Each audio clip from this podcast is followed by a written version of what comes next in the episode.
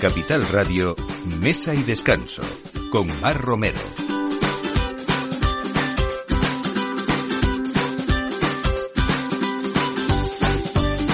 Buenos días, aquí volvemos con Mesa y Descanso Capital Radio como cada domingo a la una. Ya tenemos puesto nuestro aperitivo en este estudio y esperamos también compartirlo con el de su casa.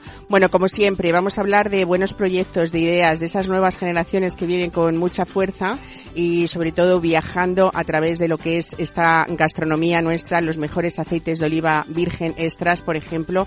Y hoy domingo que termina, pero vamos a hablar con uno de los grandes maestros de la sala, que es Paco Patón, y termina, como les digo, ese recorrido por diferentes restaurantes madrileños con, con la tapa literaria. Hoy vamos a hablar eh, con, con Lidia Ibáñez, con Ángela Arroyo y con Soledad López, que ya son las creadoras de Valla, eh, y nos van a hablar cómo se está haciendo o lo que intentan es revolucionar esa búsqueda de talentos en la alta gastronomía y como uno de los mayores problemas que estamos viviendo, sobre todo ahora que hablamos en la época del verano, de esa falta de personal y vamos a saber por qué es, ¿no? La cara y cruz de, de esta moneda. Vamos a hablar con Rosa Bañó, la creadora de aceites de oliva virgen extras excelentes, singulares y sobre todo sostenibles. Y vamos a hablar de una nueva marca que han creado que es Patio de Viana y Palacio Marqués de Viana en esta o de esta familia que lleva más de 200 años eh, hablando de calidad de sus aceites y una producción de lo que es esa cosecha temprana que tanto ha dado que hablar y que ha cambiado las formas también en esa recogida del aceite. Hablamos de un extremo, de un estreno, perdón, eh, maravilloso porque justo esta semana, el 12 de junio, Oscar Velasco y Monse Avellá han inaugurado su restaurante en Madrid, Velasco Avellá, que posiblemente sea una de las aperturas más esperadas en ese tándem que es eh, Oscar y Monse, admirado, reconocido por todos y un nuevo proyecto que se va a convertir eh, en lo que son ellos, los perfectos anfitriones, sin duda. Así que todo esto a partir de ahora aquí en Mesa y Descanso con Miki Garay en la realización y quien les habla, Mar Romero. Bienvenidos. Mesa y Descanso con Mar Romero.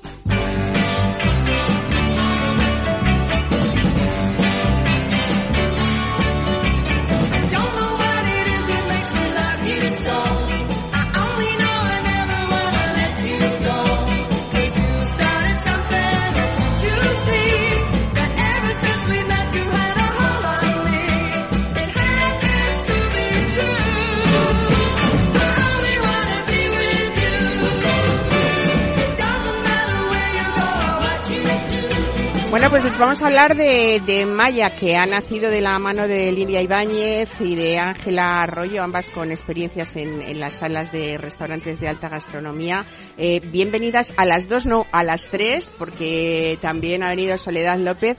Contadme un poco cómo es esa idea y cómo surge, después de, por supuesto, mucha experiencia cada una de vosotras eh, en ese tema eh, gastronómico de alta restauración. Y yo creo que mmm, parte un poco de la observación y, y, de la escucha. Empezamos por, por Lidia, sí, claro. que es la CEO de Vaya. Cuéntame, Lidia, bienvenida. Hola, buenos días, Mar. Feliz domingo.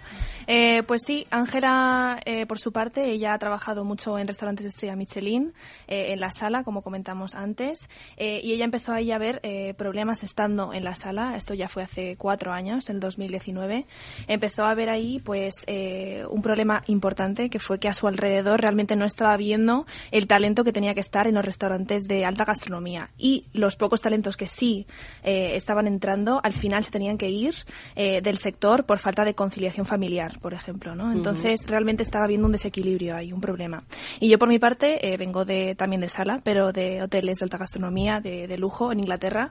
Y allí lo que yo estaba viendo era una gran falta de profesionalización, sobre todo a la entrada de los, de los profesionales. Uh -huh. no se estaban creando planes de resultados, ni una estrategia, nadie sabía realmente. Se nos tiraba ahí un poco al fondo, ¿no? Uh -huh. eh, quien nade, quien, quien pueda. Entonces, eh, nos conocimos en la universidad hace cuatro años, en liderazgo, emprendimiento e innovación. Las dos decidimos ir un poco más por la estudios empresariales, porque queríamos montar algo que, que arreglase y que solucionase este problema. Uh -huh. Las dos con la, la, pasión que tenemos por el sector eh, de la gastronomía. Bueno, en tu caso, eh, tú naciste, eh, Lidia, en el norte de Inglaterra, sí. inglesa por parte de madre y Eso sevillana es. por parte de padre, sí, ¿no? una Vaya mezcla.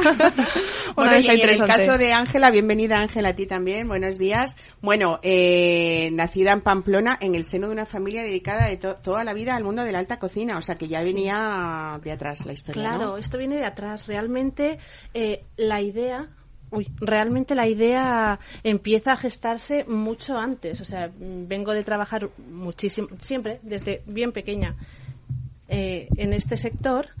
Entonces tú veías lo que decía un poco Lidia, que la gente buena se tiene que ir porque no puede conciliar y ves que la gente que no es profesional se queda pues para ganar un dinero. Entonces ahí empieza un poquito la idea y luego con lo de Lidia empezamos a empezamos a mejorar y a, organizar todo, a darle forma y a crear un modelo de negocio que realmente solucione e impulse el sector. Hay que profesionalizar. Entonces esto yo creo que es uno de los primeros pasos. Esto y todo el tema de gestión eh, económica de las empresas, gestión de talento y gestión económica de las empresas, que es por donde vamos a ir. Bueno, eh, me queda la tercera pata, que es eh, María Soledad Sole Marcilla, natural de Quintanar del Rey, de Cuenca, que ya con solo 14 años tuviste el primer contacto con la hostelería porque ya ayudabas en el bar de, tus padres, ¿no? Tú eres la persona que selecciona y que hace además esa fidelización del talento en, en Valla, ¿no? Eh, ¿cómo, ¿Cómo es esa historia? Contarme un poco cómo está la estructura eh, de decir, vale, queremos personas, mm, podríamos decir, altamente preparadas, eh, y justamente pagadas, ¿no? Que al final este, este es un poco el, resumen para que las personas eh, que tenemos en la hostelería no se vayan. Eh, como estaba comentando yo, tenemos además muchísimos frentes abiertos porque hay gente dispuesta a irse a diferentes zonas ahora, por ejemplo, que llega el verano, pero se encuentra ya el primer problema es el, tema de la vivienda o de las alquileres de vivienda, que hay zonas en las que están altísimos. No le compensa ese sueldo, lógicamente, ¿no? Y otras es porque antes, hablando de la hostelería clásica, eh, lo digo y os lo comento a vosotras porque aunque sois muy jóvenes, venís con una tradición familiar ya. Eh, estábamos llenos de ejemplos de servicios de sala y de cocina que aguantaban eh, el personal 20 y 30 años y se jubilaban prácticamente en la misma casa. Eso quiere decir que estaban mm, bien cuidados, entiendo, ¿no? ¿Qué está pasando? ¿Por qué ahora la gente se va tan rápido y por qué hay ese movimiento tan tan extraño y, y tan fugaz, ¿no? También.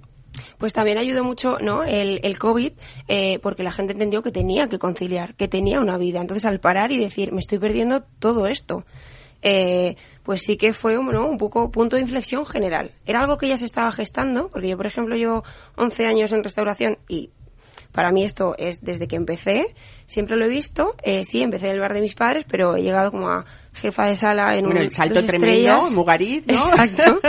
Eh, bueno, pasando por formación, por otros restaurantes, pero yo veía que esto se compartía en todos, en todos, toda la escala. Entonces yo las conocí, las seguía desde que empezaron y demás, y no ha sido hasta este año que, que ya nos pusimos en contacto, ¿no? Pero sí que es verdad que ahora nos encuentra, por ejemplo, eh, tanto talento, no es que no se encuentre talento, al contrario, hay muchísimo. Eh, estoy en contacto todos los días con realmente profesionales del sector, pero sí que mira mucho también su parte personal, es decir, eh, no, ya no se acepta un puesto de trabajo simplemente por ganar dinero, porque hay tanta oferta y tanta demanda de puestos de trabajo que cada uno puede dejar y coger otro al día siguiente. Pero sí que tienes que ver mucho la parte personal, ¿no? De de esas personas, porque hay gente con hipoteca, con hijos, con familia, que se pueden desplazar, que no, que se acaban de separar y quieren irse a cualquier otro sitio. Entonces, eh, es súper importante ver la parte personal y los restaurantes tienen que entender que no solo tienen mano de obra, sino tienen personas detrás. Bueno, eh, a pesar de la juventud de las tres, es verdad que habéis sido muy viajeras y hay una formación importante a través de no solamente vuestra profesión, sino también, sino también de esas vivencias de, bueno, pues eh, en, el caso tuyo, Sole, pues de Grecia, Vietnam, Tailandia, Singapur, Costa Rica. Digo, ¿cómo les ha dado tanto tiempo a viajar tantísimo, no? Eh, bueno, voy a aprovechar, si os parece bien, a presentaros, y me encanta que haya llegado a tiempo, uno de los jefes de sala más respetados, admirados y premiados, no solamente de Madrid, sino de España, que es Paco Patón. Buenos días, bienvenido. Buenos días, Me viene genial que estés aquí para que, veas este proyecto tan bonito. vamos, estoy, no me he visto en otra, ¿eh? Madre mía. Bueno, pues eh, claro que sí, hablamos de juventud, de gente guapa, preparadísima, ¿no? Y, bueno, ¿Qué, hago yo aquí? Pues, pues, pues igual, de preparado y más, ¿no? Estamos hablando un poco de cómo mm, esa problemática que, que tú la vives y que la sabes que es eh, retener a ese talento, a ese joven o no tan joven talento, pero que no haya ese tráfico, de, por decirlo de alguna manera, de personal, ¿no? Eh, ¿Qué hacemos? Eh, hay que tratar bien a la gente que tenemos también, porque a veces que dicen, no, es que la gente no quiere trabajar, pero bueno, es verdad que partimos también de una profesión muy difícil, pero bueno, hay otras igualmente difíciles, como puede ser médico, arquitecto o lo que sea, ¿no? en la que hay muchos fines de semana que uno tiene que trabajar. yo os pregunto a las tres, luego voy con Paco, eh, ¿Hay maneras de cambiar esta estructura que a veces parecía inamovible y a raíz del COVID, como decía Sole, con más motivo, podemos hacer que la gente eh, tenga, bueno, esa conciliación familiar, por decirlo de alguna manera, o que esos jóvenes profesionales pueden salir al menos un día del fin de semana para disfrutar de sus amigos y de su familia también? Sí, Sí, sí, sí, sin ninguna duda. Pero esto va mucho más allá. Esto va mucho más allá simplemente de decir, em, tengo que tratar bien a las personas, tienen que hacer ocho horas y librar dos días a la semana. Eso es una cosa. Es, desde el fondo del proyecto, cambiar ese modelo de negocio e intentar ahora todo el tema de precios, que podremos hablarlos, los precios son muy bajos en alta gastronomía. Entonces, claro, ahí esto es una cosa que me gusta. Cuando tú vas a un restaurante de alta gastronomía y dices, me voy a un tres estrellas y voy a pagar 225 euros por el menú. El resto el resto de ese precio lo está pagando la persona que está trabajando ahí 16 horas. Entonces tú entras y ya sabes que vas a, explotar un poquito, porque si no tu precio de, menú tendría que costar 500 euros como en otros países, ¿no? Sobre todo porque esos menús larguísimos se necesita muchísima obra, mano de obra detrás y un equipo muy grande que no es una cocina clásica sencilla en la que, bueno, pues con dos o tres personas en cocina quizá podría solventarse de alguna manera, ¿no? Sí, pero más allá de todo esto, el talento realmente, hablamos mucho de esto, estamos en contacto con ellos todos los días y talento hay, hay más que nunca, hay personas que están formando en universidades impresionantes y realmente las personas que les apasiona el sector, eh, que hay muchas de la nueva generación, simplemente están pidiendo y buscando otras cosas. No es simplemente o únicamente el salario o únicamente eh, más tiempo libre. Si todo el mundo sabe y sobre todo en el sector de la alta gastronomía que se le echan mucho, muchas horas, un poquito más que en otros sectores y que son otro tipo de horarios. La idea es que la oferta en su totalidad sea interesante y sea justa. ¿Y cuáles serían esas otras cosas, Lidia? Pues otros tipos de incentivos. Por ejemplo, a las personas sobre todo nuestra generación, eh, la nueva generación de talentos, les interesan eh, sentirse valorados, les gusta hacer acciones con el resto del equipo, sentirse que no son un número más. Entonces, cualquier tipo de acción que se pueda implementar eh, de forma estratégica, ¿no? que luego se mida ese impacto, que es algo también eh, muy importante, que ya lo hablaremos después, pero eh, son acciones que acaban fidelizando a las personas, ¿no? que se sienten parte de una familia eh, y que se sienten parte de un grupo y sobre todo marcar retos, que todo el mundo sienta que va, que está caminando hacia el mismo reto, que se compensa pense eh, cuando se bueno cuando se consiguen esos objetivos que hay unos incentivos que, que motivan a esas personas no entonces no es únicamente el tema de las horas bueno actualmente en Vaya en vuestra agencia tenéis dos tipos de clientes eh, restaurantes y, y, talentos. O sea vosotros ayudáis a encontrar profesionales que quieran ofrecer esa mejor versión que tú que tú nos estás contando en ese trato correcto y, y, y todo. Y luego además eh, vosotros aportáis esas soluciones decís innovadoras y sostenibles ese sector gastronómico. ¿Qué son esas soluciones innovadoras y sostenibles? Eso es. Hablamos más, eh, lo que hemos comentado un poquito antes, el tema del plan de fidelización, sobre todo. Eh, la idea no es solo seleccionar a talento y detectar al talento para colocarlo eh, en los mejores lugares, ¿no? Donde se sientan retados y donde puedan crecer, sino también entender eh, cómo fidelizarlos de forma estratégica y luego medir el impacto de las acciones y los incentivos que se van marcando, ¿no? Es eh, lo que llamamos plan de experiencia del empleado, de fidelización. Eh, entonces, con los restaurantes trabajamos eh, esa parte y lo interesante es que trabajamos con muchos restaurantes eh, de países nórdicos. bueno, vamos a poner un ejemplo más concreto, si os parece. Mm. Yo voy a montar un restaurante, ya me gustaría a mí, con Paco Patrón, ¿no? y entonces... Eh, vosotros primero veréis que aparte de lo que nosotros eh, eh, demandemos, solicitemos como personal, también veis si nosotros estamos a, la altura de esa base de datos o de esa bolsa de trabajo que vosotros tenéis con esa gente tan formada, tan preparada, ¿no? Porque a lo mejor donde ponéis la primera eh, cota, por decirlo de alguna manera, es, mm, pues mire usted lo que pide, no está usted preparado para mm, pedir esto, ¿no? ¿Podría ser ese el ejemplo? ¿Un ejemplo bueno o no? De lo que pasa, me refiero. Sí, pero al final, ¿no? Al adaptarte a la persona hay gente con mucha formación pero no tanta experiencia, gente que por el contrario no ha podido formarse pero tiene una trayectoria impresionante, o también puede ser muy actitudinal, ¿no? Que tú veas a una persona que realmente quiere. Sí que para nosotros es muy importante, ¿no? La actitud, formación. ¿no? La actitud es importantísima también, ¿no? Muchísimo. eh, porque al final te, estás con personas, tratas con personas todo el rato, entonces es súper importante, ¿no? Eh, la actitud, tu el lenguaje corporal, por ejemplo, pero también nos fijamos mucho, ¿no? En la trayectoria, porque al final los restaurantes a los que nos dedicamos son de alta gastronomía, son ya profesionales.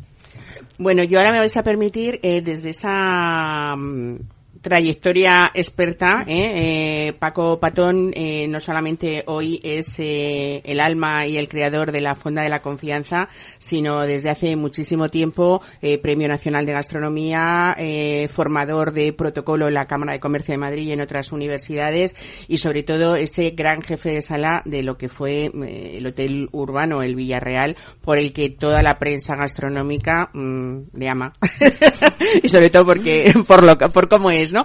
Yo creo que una de las cosas que voy a adelantar y me, vas a decir que no estás de acuerdo porque le gustan un poco los halagos, pero creo que fue uno de los eh, creadores importantes de con ese protocolo que tiene el servicio clásico de sala elegante, formado, que, que, que, que rinde, bueno, pues eso, pleitesía y comodidad al cliente, rompió estereotipos y sobre todo aligeró ese protocolo serio que sobraba y hemos visto cómo Paco Patón ha formado equipos eh, súper preparadísimos de gente joven que cuando los veíamos en camiseta y en deportivas, hoy parece la cosa más normal del mundo, pero a lo mejor hace 12, 15 años no tanto, ¿no? Paco, ¿qué nos cuentas de esto? Buenos días de nuevo. Hace casi 20 años yo recuerdo una señora que se fue, se fue sin comer del Urban cuando vio a los camareros que tenían crestas, que tenían rastas, que tenían... Yo aquí no como.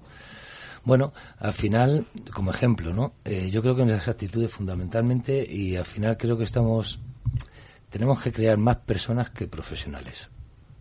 Y como ejemplo, yo estuve 22 años en el Urban y en el Villarreal como director de alimentación y bebidas y jamás contraté ni un jefe de cocina, quitando a Joaquín Felipe, que venía conmigo de serie, y pero no contraté un metre, no contraté un jefe de cocina.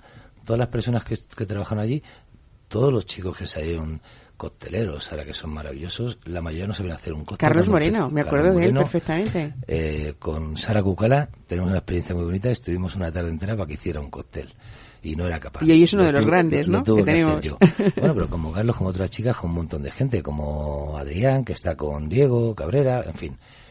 Y entonces al final lo que creo que mm, yo miro más el espíritu de las personas, la actitud, la forma. Yo, por ejemplo, ahora en la fonda, el otro día lo decía, mira, han entrado, ha entrado nada, llevamos dos años y tenemos doscientos y pico comentarios. Ha entrado uno precioso, que dice un restaurante sin pretensiones. Pero luego la chica que escribe, que tiene 1900 reseñas, se viene arriba y dice que somos maravillosos.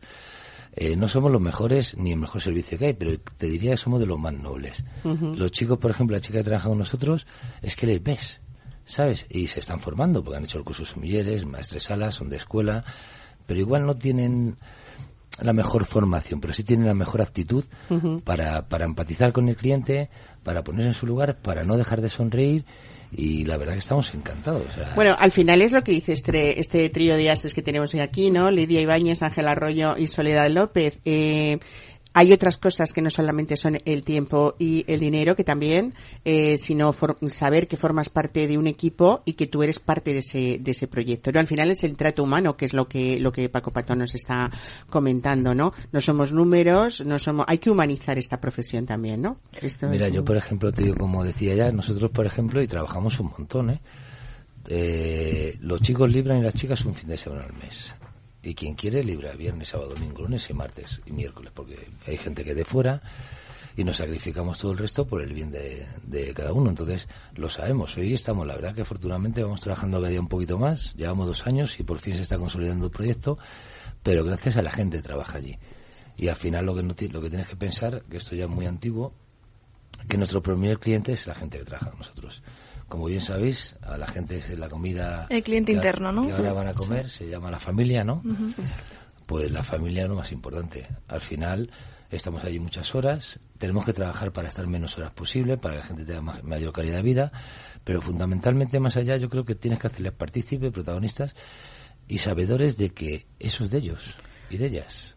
Me vais a dejar un poquito, ¿eh? un momento, porque luego vamos a continuar, vamos a separar un poquito, dos segundos de música, porque nos vamos a uno de los grandes también hablando de cocina y hablando de un equipo en el que esa humanidad han conseguido, también hay una palabra que tendríamos que tratar hoy dentro de esa alta gastronomía, que es la de libertad, la de uno sentirse libre, hacer lo que le guste, ¿no? Que también es parte de este proyecto, Paco, de, de Paco. Pero hoy vamos a hablar con una de esas aperturas que ha sido esta semana, el día 12 de junio, como comentaba al principio, se abría eh, Velasco Avellá, que es el restaurante mm, personal y ese proyecto único y personal también de Oscar Velasco y de Monse Avellá después de bueno pues de, esa trayectoria que estamos hablando pues de un dos estrellas Michelin y cómo conforman ellos la palabra esta de equipo eh, y vamos a ver cómo cómo cómo lo ha tratado y cómo es esa ilusión de esta novísima apertura. Mesa y descanso Capital Radio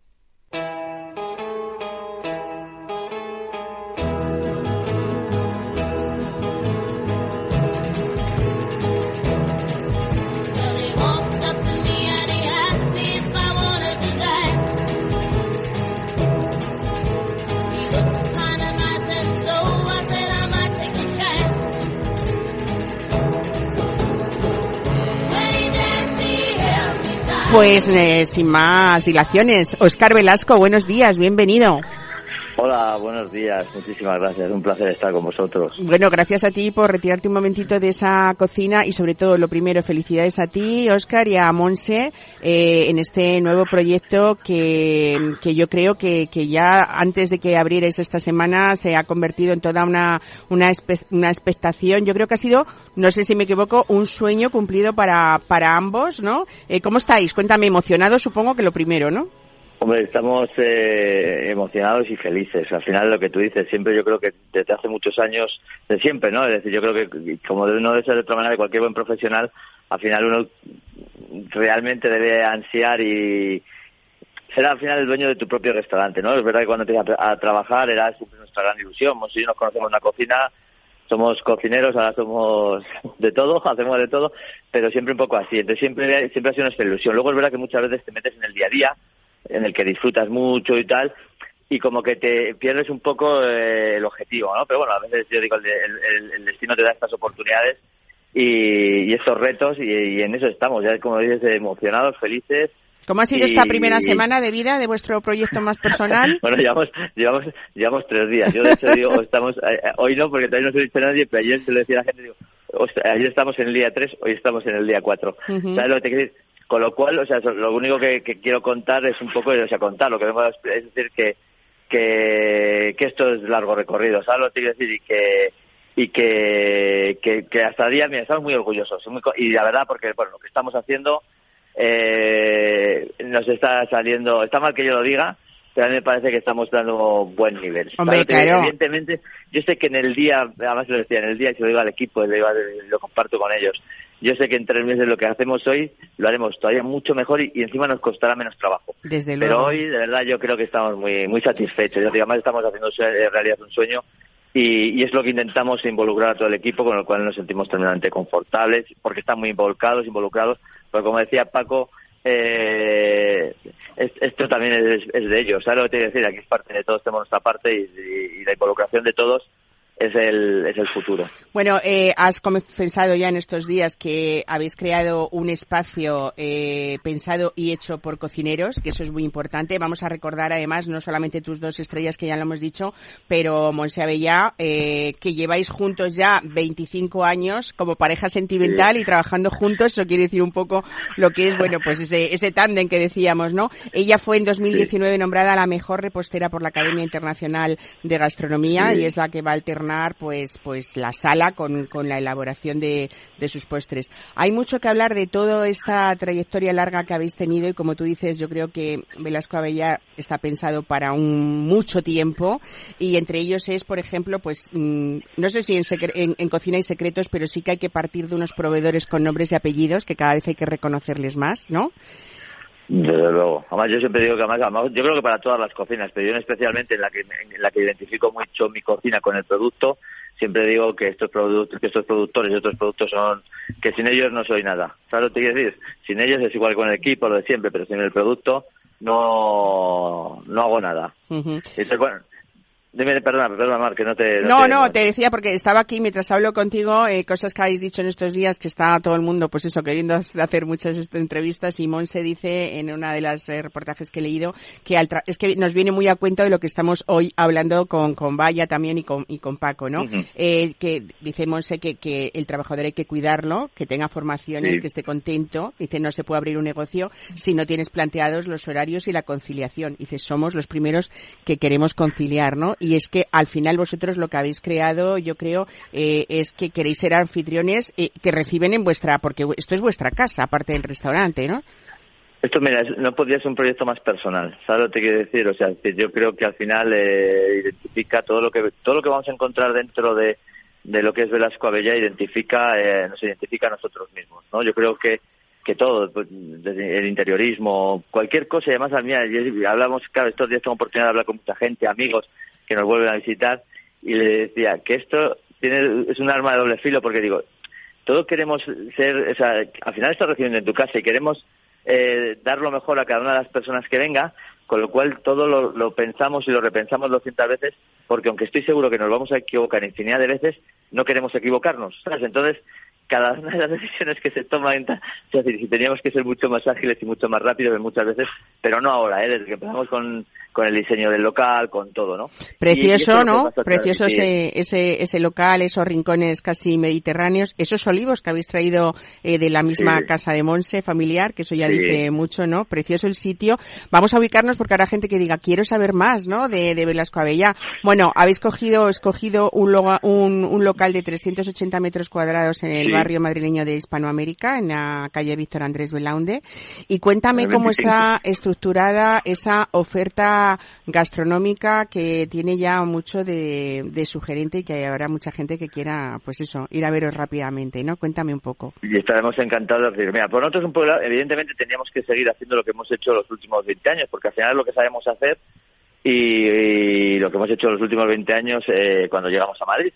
Y, y, es lo que tenemos que hacer. Entonces la gente cuando llega aquí lo que se va a encontrar es nuestra base de nuestra cocina, ¿no? Es yo, yo creo que es un espacio que evidentemente hemos hecho nosotros y, y, se identifica más con nuestras propias personalidades y, también con una identidad de hoy día, ¿no? Yo creo que al final es, bueno, pues nos apetecía mucho que hubiera mucha luz, que por eso nos costó un poco seleccionar más el local eh, pero bueno, y nos ha retrasado un poco los tiempos, pero bueno, buscábamos algo, ya digo, que, que donde la gente se siente muy confortable. Nosotros tenemos, trabajamos con dos espacios, ¿no? El, un restaurante que tenemos aproximadamente, tenemos 14 mesas y aproximadamente unas 45, 47 personas.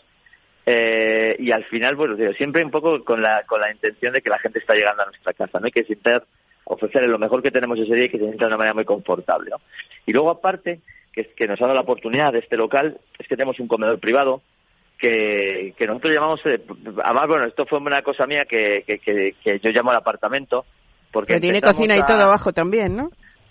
Sí, pues porque al final lo que te tratas, nosotros cuando recibimos en nuestra casa, en muchos casos, eh, recibes en la cocina, ¿no? La gente cuando te invitas a alguien a comer, haces el aperitivo en nuestra cocina, siempre para nosotros en nuestras casas y en, cuando siempre en los pisos, cuando nos hemos ido cambiando pisos, la cocina era un espacio importantísimo para nosotros, ¿no? Insisto, porque cuando la gente viene, espera que le cocines algo y es un espacio ideal, te tomas el aperitivo. Entonces lo que queríamos hacer este comedor privado era evidentemente que podamos ser un espacio muy muy multifuncional, pero que el cliente en un momento dado pues que, hoy quieres que te haga aquí un plato delante por lo que podamos terminar. A la gente cada vez también le gusta más, que tú puedas interactuar con ellos, que puedas terminar platos, que puedas hacer elaboración. Entonces decidimos hacer una cocinita doméstica porque también no queremos que nada parezca industrial, ¿sabes? O al final es nuestra casa y, y, y como está este salón eh, está pegado al, a, nuestro despacho en el que hemos hecho un baño y como evidentemente como para nosotros entendíamos que, todas las aperturas requieren su tiempo y su esfuerzo, pues que íbamos a pasar mucho tiempo, estábamos pasando mucho tiempo aquí, pues siempre le decíamos, y es un espacio más, siempre digo que más importantísimo porque también lo pasarán mis hijos. O sea, entonces siempre decíamos, este va a ser nuestro apartamento en la zona, va a ser nuestro apartamento en la zona, pegado con este despacho, con el bañito y con, con el comedor, con la cocina, o sea, digo, pues se ha convertido en el apartamento, ¿no? y eso es un poco lo, sí, y es lo que, lo que nosotros estamos, eh, lo que, lo que, lo que hemos preparado aquí, ¿no? Yo creo que va a ser un espacio, se deberá siempre que sea confortable para el cliente y que se sienta muy a gusto. Bueno, otra de las grandes cosas, hablando ya y metiéndonos en, faena, Oscar, es que, mm, por supuesto, eh, no, no podía esperarse otra cosa de vosotros que es eh, ensalzar el producto, como lo habéis hecho siempre, a través de una carta, no con muchos platos, 16 platos salados, creo, ¿no? y unos cuatro o cinco postres, ¿no? Eso es, ahí nos vamos a mover. Además, bueno, yo mira, además quiero un poco, insisto, yo creo que además, mira, eh, creo que algunas veces las experiencias, ¿sabes? Esta, esta palabra que utilizamos tanto, la experiencia, la experiencia, nos ha restado un poco de lo que es el disfrute, ¿sabes? Lo que es el disfrute de un restaurante. Y nosotros queremos hacer un espacio de libertad. Entonces, yo siempre, yo siempre he defendido, porque como siempre he compaginado la carta con el menú, que, que yo era un cocinero, que éramos un proyecto muy democrático porque podíamos dejamos a la gente escoger lo que quería comer cada día, no se obligaban a comer el menú que yo había preparado. De manera que, pues eso, que siempre la gente puede comer lo que quiere y no lo que a mí me apetece en ese día, ¿no? Y volvemos un poco a jugar con ese juego, con estos 10, eh, unos 15, 16 platos, que evidentemente iremos incorporando nuevas cosas eh, en función del producto, en el mercado. Estamos muy cerquita del mercado de... Claro, tenéis ahí el mercado de San Martín al ladito, o sea que, qué bien, ¿no? Claro, esto, es un punto de inspiración y, de inspiración, eh, pero no te digo para cocinar, te digo para todo, de vida, ¿no? Es decir, cuando tú te aburres, cuando tienes que yo me voy una vuelta al mercado, joder, a ver, a ver qué pescados están ahí encima de los mostradores, a ver las verduras, a ver... Y entonces, para mí, era algo importante también estar donde estamos aquí ahora, ¿eh? O sea, decir, que, que al final creo que siempre el mercado nos aporta, nos aporta valor a los cocineros, a los restaurantes. Y esto es un poco lo que, lo que buscamos con esta oferta. Y evidentemente también entendemos que hay momentos en los que la gente quiere eh, probar más nuestra cocina, ver un poco más y también vamos a preparar un menú gastronómico, un menú de degustación, pero la idea es eso, que la gente pueda venir a comer a la carta, que pueda decidir un poco, escoger y, y sobre todo pues eso, que se sienta que se sienta que se sienta libre. Y un menú de degustación, además, Oscar, que hablando de tu cocina, uno podría esperar, eh, bueno, pues esos eh, precios de los que inevitablemente tenemos que hablar a veces y estábamos comentando eso, que cuánto equipo hay detrás, ¿no? Para poder hacer eh, algo coherente y creo que hacéis, pues eso, todos los cocineros de este nivel, a veces malabares, para que los menús sean amables en el sentido de, de, lo económico, ¿no? Que, que pueda ser en el sentido democrático el que hablabas también, que aunque sea para una ocasión especial haya mucha gente que pueda ir a disfrutar de ese menú de degustación, ¿no? Y que en mm. tu caso, pues ahora mismo no sé en cuánto está, pero ¿cuánto podría ser, más o menos? Bueno, pues ahora mismo además ya está marcado la web y ya porque con todas estas cosas se nos ha retrasado la web no, pero la subida, pues estas cosas técnicas que nos fallan siempre las aperturas y que, hay que ir arreglando y tal. Pues el, menú va a tener, va, cuesta 110 euros, ¿sabes? 110 euros. Hemos intentado ajustarnos. Eh, creemos que es el precio que nos permite tener producto, tener eh, esta rotación y, sobre todo nos permite poder llegar al cliente, ¿no? Pues eh, que es con lo que queremos llegar, ¿no? sobre todo esperamos no equivocarnos, pero pero bueno, creo que va a estar fenomenal. O sea, yo creo que está funcionando muy bien. Y, bueno, pues evidentemente hay que ajustar de otras cosas, ¿sabes lo que quiero decir? Y eso, eso es donde hemos eh, hemos eh, dado yo no digo siempre dar un pasito para atrás pero es verdad que donde hemos hecho donde hemos buscado donde habéis hecho el mayor esfuerzo no claro. Sí sí sí pero creemos que la cocina al final es lo que nos tiene que bueno es lo que nos ha yo siempre digo cuando hablábamos muchas veces cuando hablamos del trabajo de Monse cuando trabajo el trabajo mío bueno pues al final lo que nos ha dado esta visibilidad en Madrid eh, de estos 20 años atrás pues fue un poco lo que ha sido nuestro trabajo en la cocina y esto es lo que tenemos que poner en valor y que creo que, lo, que la gente que nos seguía sigue viniendo y sigue queriendo encontrarse de, en nuestro trabajo y de nuestro local. Pues claro que sí, se encontrarán esos eh, clásicos eh, como de, tu anterior etapa y desde luego, por supuesto, que se espera también muchísimas nuevas creaciones, ¿no? Y lo más importante que no hemos comentado en el tema de lo importancia que le habéis dado vosotros también al personal, algunos trabajadores, es alumnos incluso de, de Monse y gente joven y con sonrisa, que es lo que queremos, ¿no? Gente contenta para que exprese también ese contento fuera, ¿no? Yo creo que es algo fundamental, o sea, decir, eh, gente triste y amargada pues solo transmite mm, tristezas y amarguras, ¿sabes? Entonces, es verdad, además, que además que todos tenemos que ser conscientes de que, y, o sea, y, y, evidentemente nos genera dificultades, ¿no?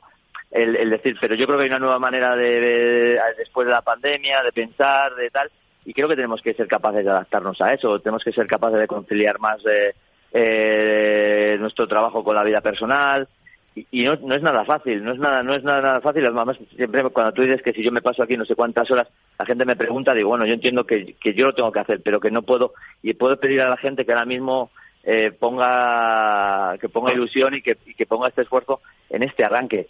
Pero realmente creo que es algo fundamental eh, para poder generar un equipo estable, que te acompañe, que quiera seguir contigo mucho tiempo, insisto, que pueda, pues eso, que, que tenga unas condiciones de vida no, no, te voy a decir dignas porque creo que son normales, o sea, son normales y, y ese es todo nuestro trabajo que tenemos que hacer, el, el, luchar, insisto, para que todos cada día, pues eso, que la gente venga, trabaje mucho, pero esté sus horas, que no esté al final estos turnos interminables que hemos hecho en ocasiones y que seguramente tengamos que volver a hacer momentos puntuales, pero que sean eso, excepciones, no sea la norma, ¿no? y que tengan sus recompensas. ¿Sabes lo que Yo creo que al final es la manera de que la gente se involucre en un equipo y que y en un proyecto, que yo creo que es lo que creo que es lo que debe y lo que ve, lo que tiene futuro y eso es nuestra apuesta clara. Pues Oscar Velasco, muchísimas gracias por dedicarnos este tiempo. Tengo aquí al lado a Paco Patón y que quiere decirte algo y por supuesto que, este, que le doy paso si te parece. Darte la enhorabuena, tía Monse. Oye, cómo me alegro de escucharte, joder, y saber que ya es una realidad eso. Qué maravilla. Somos casi vecinos, ¿eh? sí, ya, ya, ya estoy yendo. Joder, es que estoy empanado, tío. No, no salgo nunca. Pues, Oscar, muchísimas gracias, como decía, por estar hoy este ratito con nosotros y separarte un poquitín de, de la cocina. A Monse, desde luego, un abrazo, igual que a ti. Y, por supuesto, esa enhorabuena grande, grande que, que te mandamos desde aquí, desde Mesa de Descanso de Capital Radio. Un abrazo grande. muchas gracias a ti por darnos la oportunidad de contar nuestro proyecto y por invitarnos. Y la verdad que estamos eh, felices de cuando vaya ya todo más tranquilo, ¿eh? en esa, y que se nos acabe esta euforia primera, pues nada, ya sabes que esta mesa es tu casa también y aquí te espero pronto, ¿vale? Un abrazo. Claro que sí, claro que sí. Muchas gracias. Adiós. Para todos. Gracias, hasta luego. hasta luego. Mesa y descanso con Mar Romero.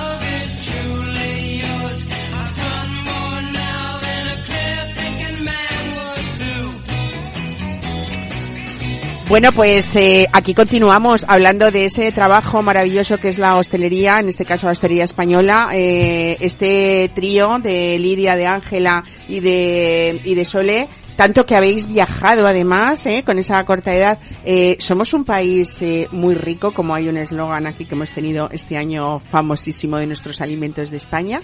Eh, ¿qué, ¿Qué asignatura es la pendiente? Hablaba también además antes Oscar cómo, y creo que es un poco también el caso vuestro, eh, la época de la pandemia sirvió de reflexión para muchas cosas y para, bueno, empezar caminos que a lo mejor no nos habíamos detenido a pensar que hay que hacer cambios, ¿no? En ciertas profesiones como la, la nuestra o con la vuestra. Sí, eso es. Eh, ahora mismo, bueno, lo que vimos antes del COVID, sobre todo, que estaba viendo este problema, ¿no? Esta falta de unión, digamos que nosotros lo vemos un poco más así, entre los talentos de las nuevas generaciones y eh, la antigua escuela un poco más, ¿no? Dueños de restaurantes, personas de la hostelería más clásica. Eh, faltaba unir a esas partes, pero es que el COVID creo que ha generado aún más distancia y ha resaltado sobre todo esa, esa falta de unión, ¿no? Entonces es un poco también nuestro propósito y por qué estamos aquí. Ujú. Y lo tenemos mucho mucha suerte lo que te estaba comentando antes, que trabajamos con restaurantes en el norte de Europa y ellos tienen todo el tema de la sostenibilidad laboral muy, muy trabajada y entienden eh, que tiene un impacto directo sobre los resultados económicos y sobre el modelo de negocio, ¿no? O sea, la rentabilidad eh, de la propia empresa depende fundamentalmente de eh, la rentabilidad de los equipos. Entonces, es un poco el, el, foco principal que creo que ahora se está empezando a, entender mucho más, que realmente de tus equipos tienes que sacar el máximo rendimiento posible para que sean rentables para la empresa. Sí, Lidia, pero es verdad que nos reclaman muchísimo talento, ¿no? Porque sí que tienen las bases ¿no? de la sostenibilidad, pero les falta talento gastronómico. No tienen tan desarrollada la gastronomía como es en España. Y gracias a que hemos tenido la oportunidad de viajar tanto, nos hemos dado cuenta de que no valoramos desde dentro todo lo que la gastronomía española es. Tanto a nivel casero como a nivel de eh, restaurantes con estrella Michelin. O sea, tanto el producto como el talento y la calidad de los profesionales que tenemos en España. eh, yo os pregunto una cosa, en esos cambios de adaptaciones, en esa, como tú comentabas antes, Lidia, hostelería clásica de siempre y esos jóvenes talentos, pero habría que decir también que han cambiado en algunos casos los modelos de restauración. Hay mucha gente que ha vivido esa juventud y esos talentos, como Paco decíamos, desde hace 20 años. Él ha vuelto a esa eh, por decirlo de alguna manera, igual que Oscar Velasco, ¿no? A buscar esa esencia suya en una casa y en un proyecto muy personal, el tuyo también, Paco. Eh, y luego ha habido modelos también de, de muchas inversiones y de muchos grupos en el tema hostelería y me gustaría saber vuestra, vuestra opinión sobre esto, si es más personal, no lo es, a qué tipo va dirigido, si la gente joven le gusta más este tipo desenfadado y no tanto buscar la excelencia gastronómica, no sé, me, contadme un poco sí que creemos mucho en el emprendimiento, por ejemplo, de los talentos, ¿no? Que es gente ya súper formada y que dice, no quiero aguantar X condiciones. Entonces, cada vez más se están potenciando y se están emprendiendo proyectos muy pequeñitos. Más que proyectos súper grandes o que no se pueda medir, ¿no? Tanto la rentabilidad, porque cuando eres emprendedor y cocinero no puedes saber de todo. Entonces, se empiezan con proyectos más pequeñitos y después, poco a poco, Sí, yo creo que se llevaba muchísimo el tema de hacer grandes restaurantes con muchísima, muchísimos comensales que necesitasen muchísimo personal. Y eso, bueno, se ha hablado muchísimo que no era, no era rentable y que se necesitaban otros modelos de negocio que sustentasen eso, ¿no? Pero ahora sí que es verdad que se está entendiendo que se está entendiendo que lo que se necesita es poder controlar el gasto muchísimo, tener menos personal. Por ejemplo, el caso de Toki. Toki, eh, el restaurante nuevo de Marcos Granda, son seis comensales, una persona en cocina, una persona en sala. Y tiene controlada toda la parte económica al 100%.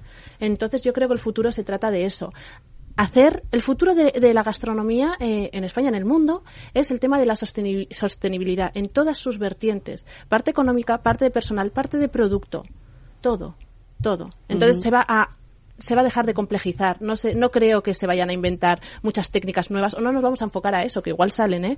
Pero creo que va a ir mucho más por aprender a gestionar eh, nuevos modelos de negocio y la parte económica de las empresas. Y cero, eh, 80 comensales, 80 personas en cocina. Eso es muy, muy complejo, a no ser que seas una empresa grandísima y tengas diferentes líneas de trabajo donde haya gente especializada. Al final un negocio es, tiene que ser rentable, es ganar dinero aunque luego lo puedas romantizar un poquito, pero pero eso es una empresa, ¿no?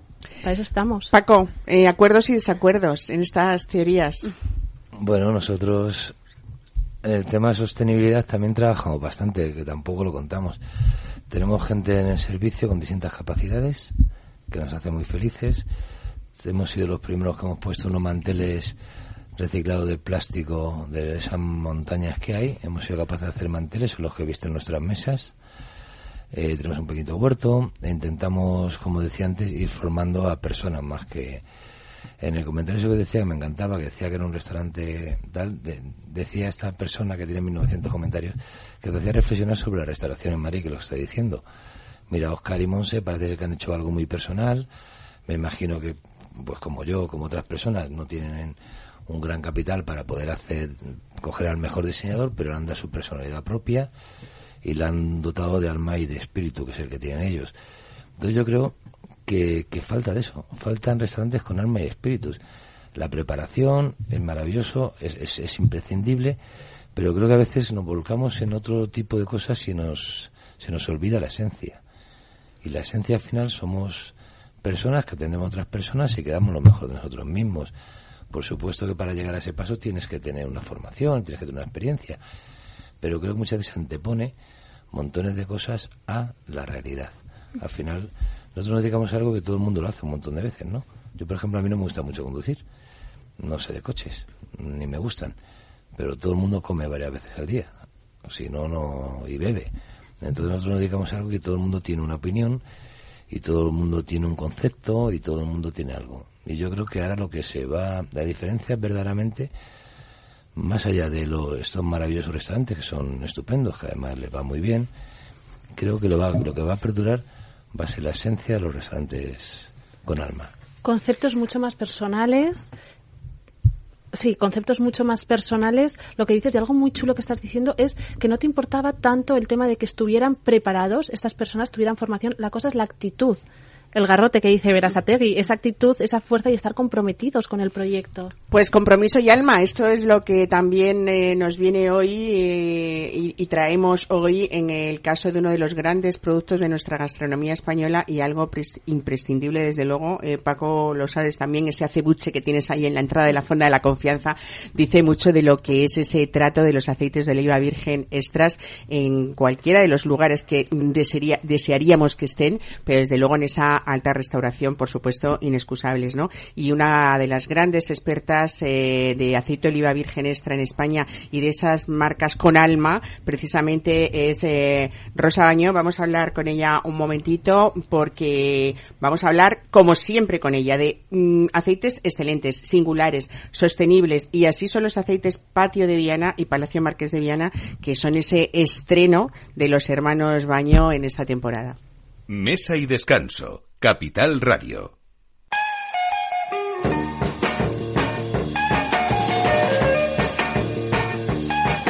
I'm the hippiest number in town, and I tell you why. I tell you why. I'm the snappiest dresser right down to my inch wide tie. To my inch wide tie. And to get you wise, I'll explain Bueno, pues desde hace más de 200 años la familia Baños se dedica a la producción del aceite de oliva virgen extra y sobre todo hablamos de altísima calidad y desde luego también de cosechas eh, tempranas, pero también cosechas de otoño y esto es lo que nos traen estas dos nuevas marcas de aceite de oliva virgen extra de excelencia. Rosa Baño, buenos días, bienvenida a Mesa de Descanso. Buenos días, Mar. Un placer, como siempre, estar con vosotros. Bueno, estamos acostumbrados ya, o mal acostumbrados, que, eh, que, los hermanos Baño, Paco y Rosa eh, nos tengáis siempre habidos de novedades y siempre cumplís en cada temporada, podríamos decir, hasta hacer clásicos algunos de los aceites o de los mejores aceites de oliva virgen extra que, que habéis sacado. ¿Quién no conoce ese primer día de cosecha de esa emblemática eh, botella roja, no? O ese eh, aceite aluminio Arbequina, en fin. Ahora vamos a hablar de otras dos marcas que habéis creado, que son Palacio Marqués de Viana y, Patio de Viana, eh, bueno, pues con frutos que se recolectan en momentos distintos, por lo que también los perfiles sensoriales están muy diferenciados. Cuéntanos brevemente, Rosa el resumen de esto. Pues lo que hacemos es, acompañar al, árbol, acompañar la, a la cosecha, hacer con unos aceites tempranos como los que hacemos en Castillo de Canena, pero para darle un toque distinto lo que hacemos es crear un nuevo aceite a base de mezclar, blendear o, crear esa unión de, tres varietales que ahora son arbequino, picual y royal de cosecha temprana, pero que se irán enriqueciendo con nuevas varietales que hemos plantado. Y luego acompañamos al árbol en, esa, en ese ciclo para llegar a la cosecha de otoño, donde eh, son aceites pues con un perfil organoléptico eh, más maduro, más amplio, eh, a lo mejor incluso con, con matices que, realmente puedan llegar a sorprender por, la diferenciación ¿no? entre una cosecha temprana y una cosecha otoño. Claro, porque la cosecha temprana, eh, supongo, Rosano, si no me equivoco, que son sabores también más potentes, más, más acentuados, ¿no? Eh, en este caso eh, que tú nos cuentas de Palacio Márquez de Llavera, los blends que habéis hecho, los únicos de cosecha temprana, ¿te gusta mucho hablar de blends y no tanto de cupas? Cuéntanos por qué. Pues porque eh, la palabra es justa, no es coupage. Coupage significa en francés cortar y nosotros eh, ni en los vinos ni en los, ni en los aceites cortamos nada. Lo que hacemos es unimos, creamos, sumamos. Y ahí es donde entra la palabra o assemblage, eh, que sería lo correcto decirlo en francés, o blend, que me encanta también porque me recuerda un poco y nos hemos inspirado y de hecho estamos trabajando, Mar, con, con maestros blendeadores de whiskies. Porque no solamente se blendean los, los aceites, sino también se blendean los whiskies o los tés, antes los tabacos, esos tabacos rubios blendeados, los tés también, los cafés. Pues hay esas mezclas que lo que hacen es crear, ser muy creativo y darle otra, otro giro a la naturaleza que por sí misma no, no lo tiene de forma natural, pero que al blendearlo pues se crean sabores eh, que nunca hubieras imaginado. Bueno, en el caso de Patio de Viana, que es la otra marca, en este caso hablamos de, de monovarietales de cosecha de otoño, tanto la eh, Patio de Viana Picual como Patio de Viana Arbequina eh, son aceites pensados, eh, bueno, pues para, para, para otros, para otro tipo de sensaciones organolépticas, ¿no? Como, eh, con, como, como descriptores sensoriales diferentes. Al final lo que queréis es abarcar todo un mundo en cuanto a, sobre todo, bueno, pues esas armonías y esos maridajes que se pueden hacer con infinidad de platos eh, y quizá estos platos que nos esperan ahora en esta temporada veraniega eh, son perfectos, ¿no? Estos estos dos estos dos, dos aceites. Sí, porque además eh, esa cosecha de otoño lo que hace es eh, abarcar un universo de, de posibles eh, consumidores y, posibles eh, asamblajes y maridajes con, con, y armonías con comida quizá más amplio que los de cosecha temprana. Son aceites eh, más universales, son aceites para esos restaurantes de producto, eh, para ese amante pues de que lo mismo pues, quiere saltear con un buen aceite que quiere terminar pues una buena ensalada o una buena crema de verduras y son aceites que, que realmente tienen un perfil organoléptico más maduro, más sereno, menos bravío, más ecléctico y, más amplio. Entonces yo creo que, que, complementan eh, con Palacio unas sensaciones organolépticas pues muy muy diferentes eh, por, por la mezcla y por el asamblaje de los distintos aceites todo de cosecha temprana y luego ya el patio es, la cosecha de otoño que es más versátil. Bueno, en cualquiera de los casos que estamos hablando, felicidades una vez más por ese diseño tan precioso de, de las botellas. Una vez más, sí, me encantan y sobre todo ese patio de Viana, Arbequina y Picual, ese azul y ese naranja tan mediterráneos, creo que van a ser una vez más, eh, bueno, pues una, e, ese caso de éxito siempre de, de la imagen que tantísimo cuidáis, ¿no? Y luego también algún día espero que vengas ya y puedas venir muy pronto porque hay que hablar más detenidamente de esa seña de identidad vuestra también, que es la agricultura regenerativa, la sostenibilidad desde hace más de una década y cómo, bueno, pues todo empieza eh, cuando algo tenemos en la mesa y hablamos de excelencia, al final el origen es siempre el campo y ese cuidado, ¿no? Que, vosotros habéis hecho en todos estos años. Así que felicidades de verdad, enhorabuena y qué ricos están esos aceites, Rosa Baño. Muchas gracias. Muchas gracias, Mar. Deseando verte muy pronto. Desde luego que sí. Un abrazo y, un abrazo enorme. Hablamos. Un besito. Un beso. Mesa y descanso con Mar Romero.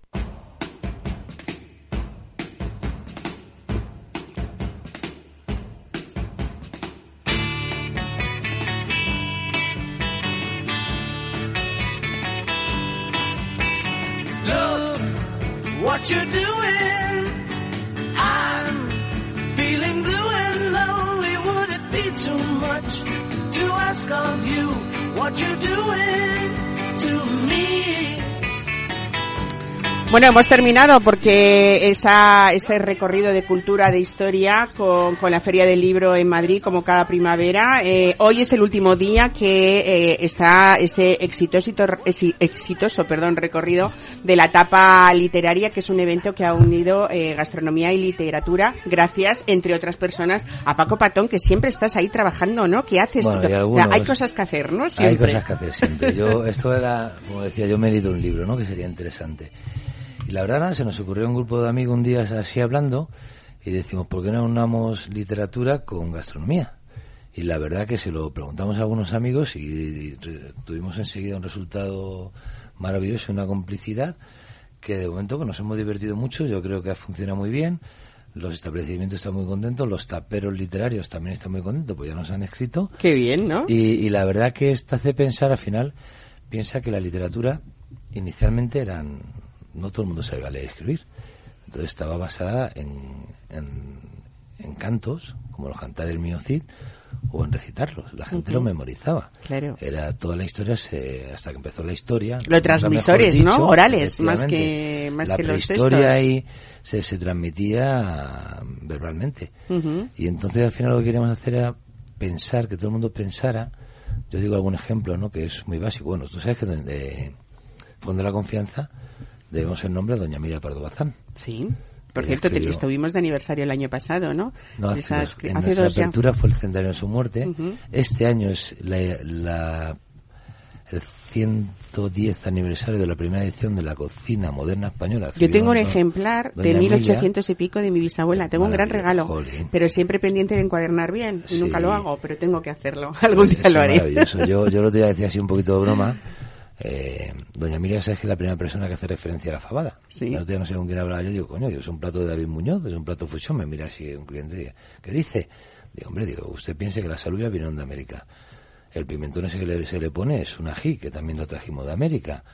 Es un plato fusión, lo que pasa ya pertenece a nuestro recetario. Nuestra cocina de ida y vuelta con el descubrimiento de América. Parece claro esto de mezclar. Que nos olvidamos a veces. Bueno, yo también se lo explico con estudios que a doña Emilia le gustaban mucho los, los escabeches a los americanos, que cada vez tenemos, como bien sabes, tenemos una colonia maravillosa de, americanos, les explico que el único ingrediente precolombino en un ceviche es el, es el ají. Los españoles llevamos los cítricos, la cebolla, el perejil y también llevamos el cilantro, mal que nos pese. Llevamos el cilantro, es verdad. al final, por ejemplo, pues es otro plato fusión. Ahora, ahora están ahí los... Eh, chilenos, peruanos, mexicanos discutiendo de quién es el ceviche, pero el ceviche verdaderamente es una reminiscencia musulmana. Los musulmanes tuvieron 800 años en la península y es uno de los tantos legados que nos han dejado, ¿no? ¿Cuánto sabes de escabeches, Paco Patón? Porque son uno de los santos señas de la casa, ¿no? De la fonda de la confianza. Pero también son, son, un poquito, estudiamos más un poquito por Doña Emilia. Bueno, pues esto es lo que hemos querido hacer. Al final uno se pone a profundizar y, y todo viene de algún sitio. Y lo bonito muchas veces es saber de dónde viene cada cosa la serendipia que está muy de moda, por ejemplo, ¿no? pues un vino, un pan, un queso, son serendipias que han ocurrido en algún momento y al final pues pues hoy no lucramos de ello, ¿no? Qué palabra más culta, ¿verdad? Bueno, esa es que viene de, es relativamente moderna sí. y lleva poquito tiempo. Al principio parecía un palabra, pero va entrando en nuestra y queda bonita. A mí me gusta. Es bonita, es bonita. Sí, sí. Sí, sí. Bueno, pues eh, cuéntame porque no hay nada más español que habéis que la tapa, ¿qué, qué tapa habéis hecho? Nosotros no hemos hecho ninguna. Hemos ah. involucrado a algunos amigos de, digo, por ejemplo, la tapería del Prado, Sazonarte, son, son establecimientos que están alrededor, los hermanos, la taberna Arzabal. La taberna Arzabal. Pues sí, sí, que, ah, han hecho... Perdón, sí, la del Retiro y la y la de y la del museo. eh, también tenemos Casa Silvano de Maracaibo, Oscar, otro Oscar que dijo que quería participar otro gran cocinero. en Segovia, La Monte, Estado Puro, que han hecho... Bueno, entonces todos se han basado en un, en un libro o en una cita literaria para desarrollar una etapa. Y durante ese proceso hemos aprendido todo y hemos disfrutado. Y hoy es el último día que tienen hay una página web, ¿vale? Por si la gente lo quiere ver, que ya veo que vamos con prisa. Eh, para que vean los establecimientos, la tapa y la inspiración que cada uno de los establecimientos ha encontrado para hacer esa tapa. Pues nada, Paco Patón, una vez más, felicidades por ser ese impulsor de ideas tan buenas como, como esto, y unir literatura y gastronomía. Y a Lidia Ibáñez, Ángel Arroyo y Soledad López, muchísimas gracias por haber estado aquí las tres. Me encanta esa experiencia que habéis aportado a este mundo nuevo de jóvenes creadores y invitadas estáis a contarnos más cosas de nuevo otro día.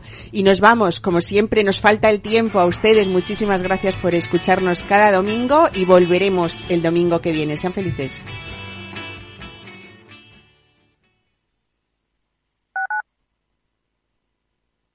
Capital Radio Madrid, 103.2. Nueva frecuencia, nuevo sonido.